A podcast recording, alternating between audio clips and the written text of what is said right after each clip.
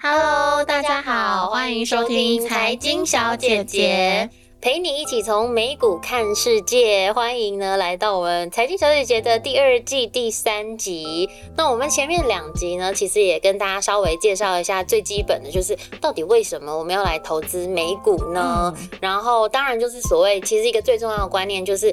你买股票，你不如买这个源头股这样子。嗯、然后同时，我们也有一些这个关于艾谢克的一个观点啦，非常知名的美股布洛克。那不过呢，回到我们第三集，接下来我们就要来更去强调我们财经小姐姐自己的观点了。对对，对。那第三集呢，我们一样是先从这个美股比较基本的观念来跟大家分享。那我们在整段节目的后续，我们会陆陆续续去邀请更多呃，对于美股非常知名的分析师，或者是说一些。呃，在美股操盘已经很有经验的一些投资人来跟大家分享深入的部分。不过呢，因为我们财经小姐姐要陪大家一起从美股看世界，我们就按部就班。我们现在呢，第三集就从一个最基本的，就是到底美股的游戏规则是怎么样呢？今天呢，我们要来看看的，就是说，呃，美股在这个就是他们的交易所里面到底分成什么样的板块哦。那其实大家知道说，像台湾的上市上。贵公司大概有一千七百多家了，然后市值目前预估是一点七一兆美金。但是呢，美国现在的上市公司是超过了六千家，嗯、那市值是来到大概是四十六兆美元，当然也是全球最大的一个投资市场。所以，我们跟台股比一下，就差不多是三四十倍的一个一个量了。对，对，规模差非常多。没错，所以它当然也不太可能，好像就是说，像就是。台股一样，就只有一个加权指数、嗯、或者是柜买指数。嗯、那在美国这边呢，就分得非常非常的细。那今天呢，因为我们 Francis 他之前。呃，也曾经是美股分析师哦，是真正的在这个华尔街上班过很多年，而且而且，Francis，你之前好像就住在华尔街很多年。哦，没错，我那时候就住在华尔街上面，哦、我还记得我那时候门牌号码是六十七号，就是华尔街六十七号吗？对，哎、欸，你差一号就可以住六十八号了。六十八号是什么？对啊，就是一路发那个路发。太好啊，差不多啊，就这个嘛。哇，所以你你就住在华尔街六十七号，也住了一两年的时间是吗？大概有两年吧。然后我其实我家对面就是那个 Deutsche Bank，嗯，所以一起来就是面对就是一个银行。那我那时候在花旗嘛，嗯，那其实到我的公司其实也大概是五到十分钟的车程，这就是。我本来以为你是走路去上班，其实要走也是可以，那时候就有点懒，因为上班很赶，是不是？就是我通常是那种早上起来就是马上匆匆忙忙这样。对对对。你那时候在华尔街当这个美股分析师的时候，应该每天也是要加班吧？其实嗯、呃、还好，应该说是工作时长会很长。嗯那因为早上可能就是七点多要到，七点二十有早会，嗯，就是早上要跟 sales team 嘛，就是一直开会，然后讨论说我当天看好的哪一些股票嘛，推荐给客户。嗯，那其实通常晚上可能。我算是比较 lucky 啦，就是可能晚上七七八点这样。哇，那也是每天扎扎实实十二，至少十二，我觉得大概十二到十六个小时。天哪，这就是，这就是华尔街分析师的生活。就也不知道当时是怎么撑过来的。可能当时还有年轻的肝。对对对。好，不过呢，就是因为 Francis 有这样子的经验，然后接下来呢，嗯、我们就财经小姐就是要来跟大家去探讨更多的美股，尤其我们最近也看到一个新闻哦，听说今年的七月份。份美股开户呢是暴增，对，那那那我、嗯、我们也要来提醒大家哦，这是我自己个人的一个经验谈啊，嗯、就是我因为我之前做财经新闻在非凡嘛，然后真的是非常多年的时间，将近十年，所以也稍微看了那个二零零八年金融海啸，然后一直到最近，就是也是蛮久了这样子，哎，透露出年龄。不过不过不过就是。我每一次都常常会报道这种新闻。以前播报的时候啊，播新闻常常会播到开户数大增这种新闻，嗯、而且这个大增都是真的是好几成的增幅。就每一次看到这个新闻的时候，我现在有个感觉，就是我每一次看到开户数大增，无论是台股、陆股、美股，就是像之前陆股也是这样，中国股市，嗯、每次报道这个新闻的时候，就要非常的谨慎，因为。常常不久后会大跌，什么意思？哦，会大跌，真的假的？真的是很奇怪，就是市场最拥挤的时候。哦，这个说法是没错，就是在很热络的时候，反而是就大家要注意的时候。对，所以大家真的，我今天看到就又看到这个新闻，就是说开户数。大暴增。所以现在是怎样要开始放空美股了？我不知道，但是 但是我只是想跟大家讲说，哎、欸，不要听到这里就觉得好像那我干嘛看美股呢？对，其实股市。在不动的时候才是最没有机会的，嗯、无论它是大涨或大跌，里面都会有非常非常多操作的空间。嗯、没错，反而是那种平平稳稳、没有任何的动荡。你的就是投资人比较难从中逃离，没错。所以其实在这个时候，赶快跟我们财经小姐姐一起，对，就趁这个时间，从最基本的开始。对，对，我们从现在开始，每周之后，如果说股市真的有比较大幅的波动，无论是 up 或者是 down，那我们说不定也会提供更加速、更密集的内容。但是我们从现在赶快开始，从今年这个夏天。一起来认识美股这件事情。嗯、那我们 Francis 来跟大家先介绍一下，我我们先从这个比较难的开始说好了。就是我们呃在股市里面也分成一种所谓就是我们一般投资人都可以买的，嗯、但是其实还有一个很特别叫做 OTC，OTC 中文叫做场外交易，对这个是什么错什么东西啊？对，就是大家可能对就是上市贵公司比较熟悉嘛，像刚就有提到说美国的上市公司就有六千多家。那其实呢，除了这些上市公司，有一些在美国的品牌啊，它可能没有达到就是上市公司的上市标准，因为相对来说比较严苛嘛。那这种公司他们可能是为了就是要规避法规啊，或者是有一些额外的费用，他们就会选择在场外交易。那这些 stocks 呢，这些股票，也叫做 unlisted stocks。嗯，那因为呢，就是它是在 OTC 市场流动嘛，所以也会有人叫它就是 OTC stocks。那这个就是类似于台湾的上柜股票。那所以说，如果你用就是呃美国职棒来比喻的话呢，就大型的正规的交易所就像是大联盟。这个是小联盟。对，这个就是 OTC 就是小联盟。那 O，、oh. 但是呢，很有趣的一个现象就是。OTC 的股票啊，它现在有一万呃一万一千五百家哦。嗯。Oh. 那它这个趋势其实是一直不停在增加的。那反而是美国的上市公司现在六千家，但它在一九九零年的时候是有八千家哦，是减少的。那这个状况呢，很多的原因是因为就是美国的私募股权呐、啊，还有就是风险投资的兴起。那很多公司呢，它可以在就是私募的市场就是筹集到资金，所以它就没有那个那么快的上市的必要嘛。那其实现在很多退场机制，就是就是要等到就是这些公司呢达到就是独角兽的门槛，那大概是十亿元，十亿美金，对，十亿美金，对。那最后呢，他们可能会被收购，那反而说不是呃，就是上市这个这个 exit plan 嘛。那其实现在就是像美国的风险投资协会，他们有发现啊，嗯，就是在所有二零零二零一七年啦，就是所有的风险投资公司中呢，有百分之八十五哦是透过合并，还有就是收购这样子。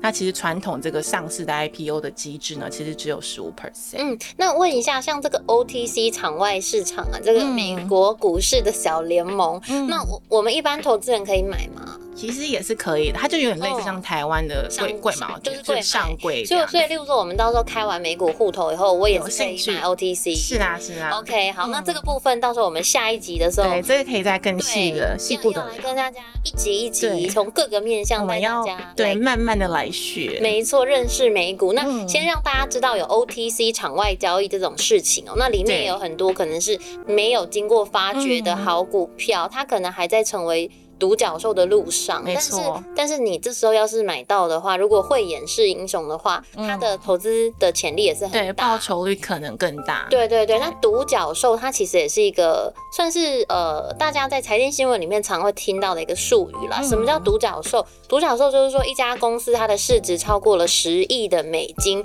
它就成为正式所谓的独角兽公司。对，对，因为因为要超过十亿美金也没有那么难，非常稀，对对稀少，它就跟独角兽一样的少，所以现在大家都叫它独角兽这件事情。没错，对。那所以如果大家很喜欢就是呃独角兽这种事情的话呢，我们就可以来多多关注 OTC。但是我们今天呢，先大家回到一个今天要讲的一个主题了，就是美股到底分成什么几大板块这样子。对，那对，对，那那这个就。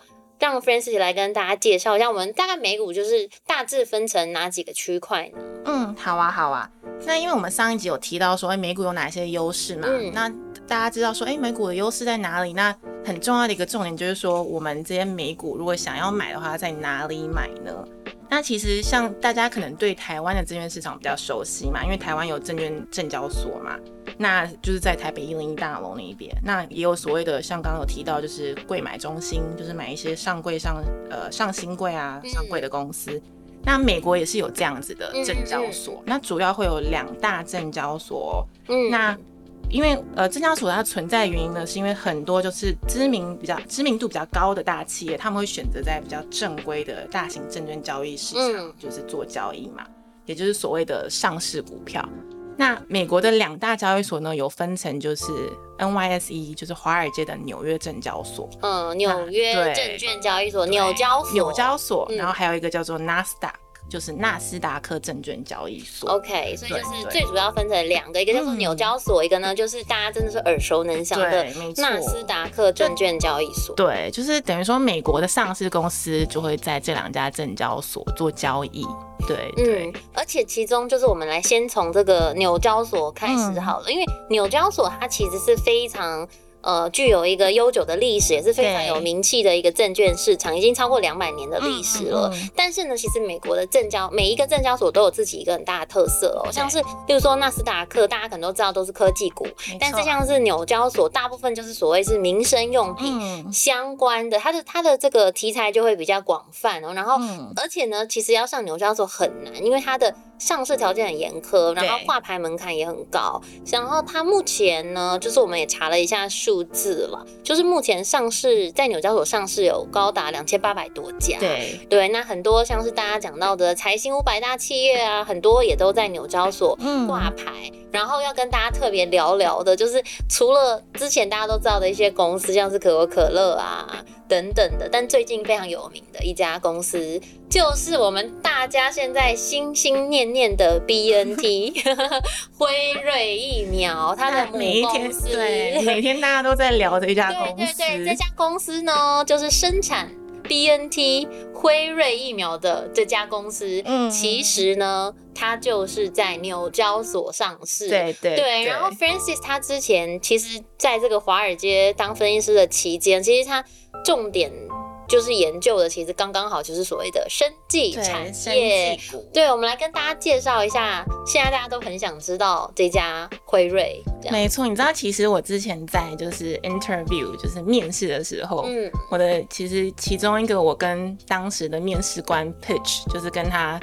就是推荐的股票其实就是 Pfizer，对。然后后来我有研究这只股票，对，所以其实就觉得有一点熟悉感。对，就曾经好好的认识过，没想到现在这么红这样子。嗯、对，哎，那 Francis 跟你问一下，因为那个辉瑞它也是一个非常大型的一家公司啊，嗯、然后然后因为自从其实从这个疫情爆发以来。这个辉瑞疫苗真的是卖到翻天，对，它其实很多药都是卖到翻天，对，像它就是大家可能壮阳 威尔刚，它其实也是 Pfizer，还有像是止痛药啊 Lyrica，它这个是慢性神经痛的这个药，它其实就是还有像是肺炎链球菌啊，这样子都是 Pfizer 的药，他们都是。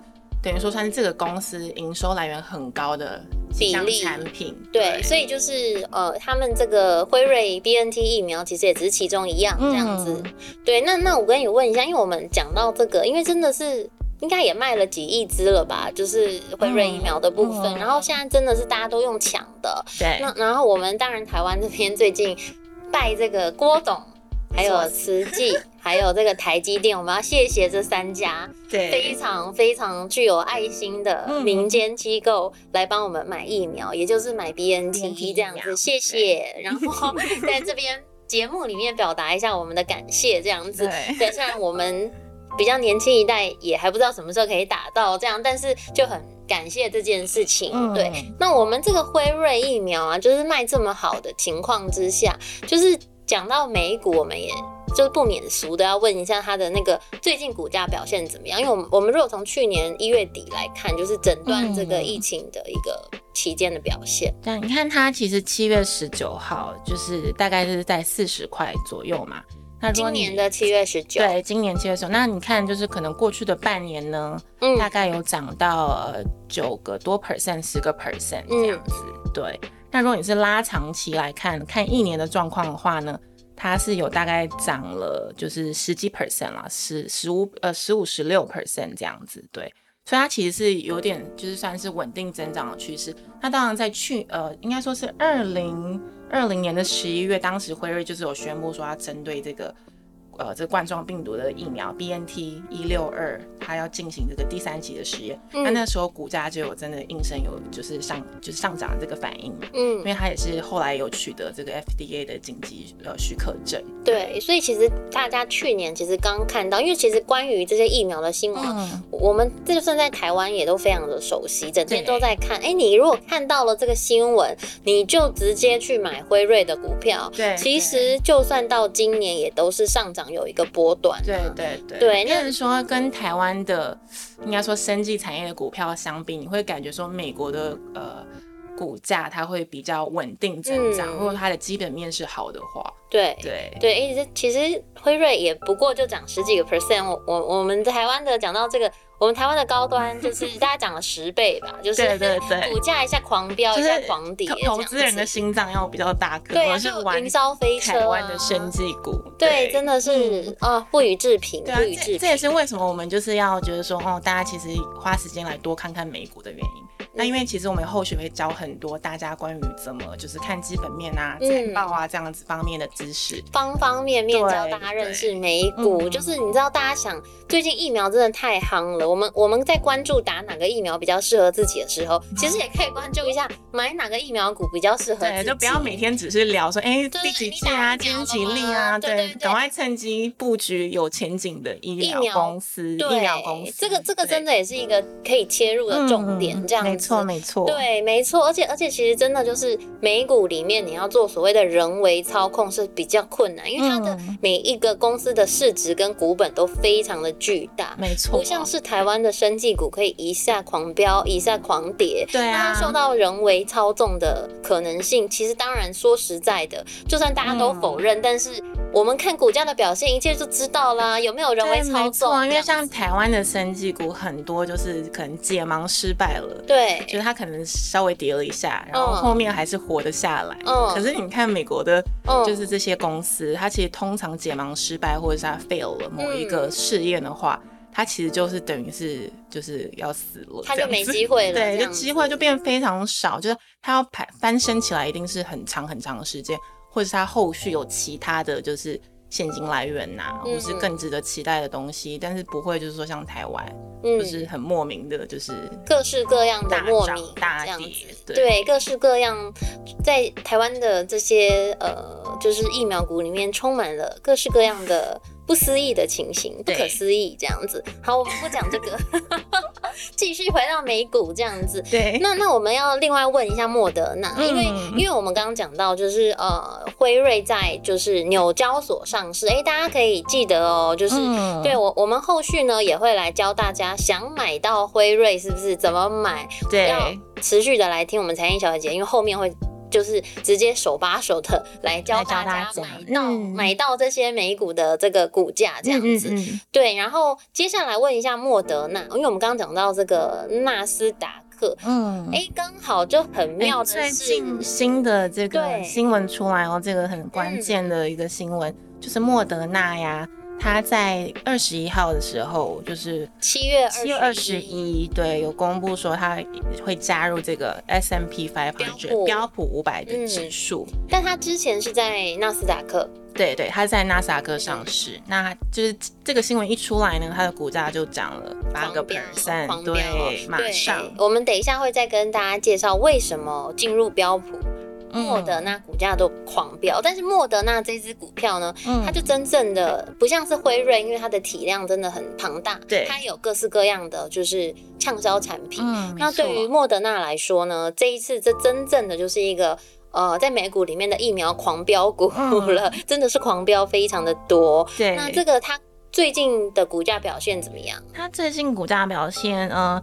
它现在呢，呃，大概是落在就是两百八十六块左右嘛。嗯。那今天就是也是表现非常好，就是涨了大概二十六个 percent。今天吗？对对对。就是我们录影的，没错。时间，嗯，应该是美国时间啦。对了，美国时间七月中嘛，七月中。嗯嗯。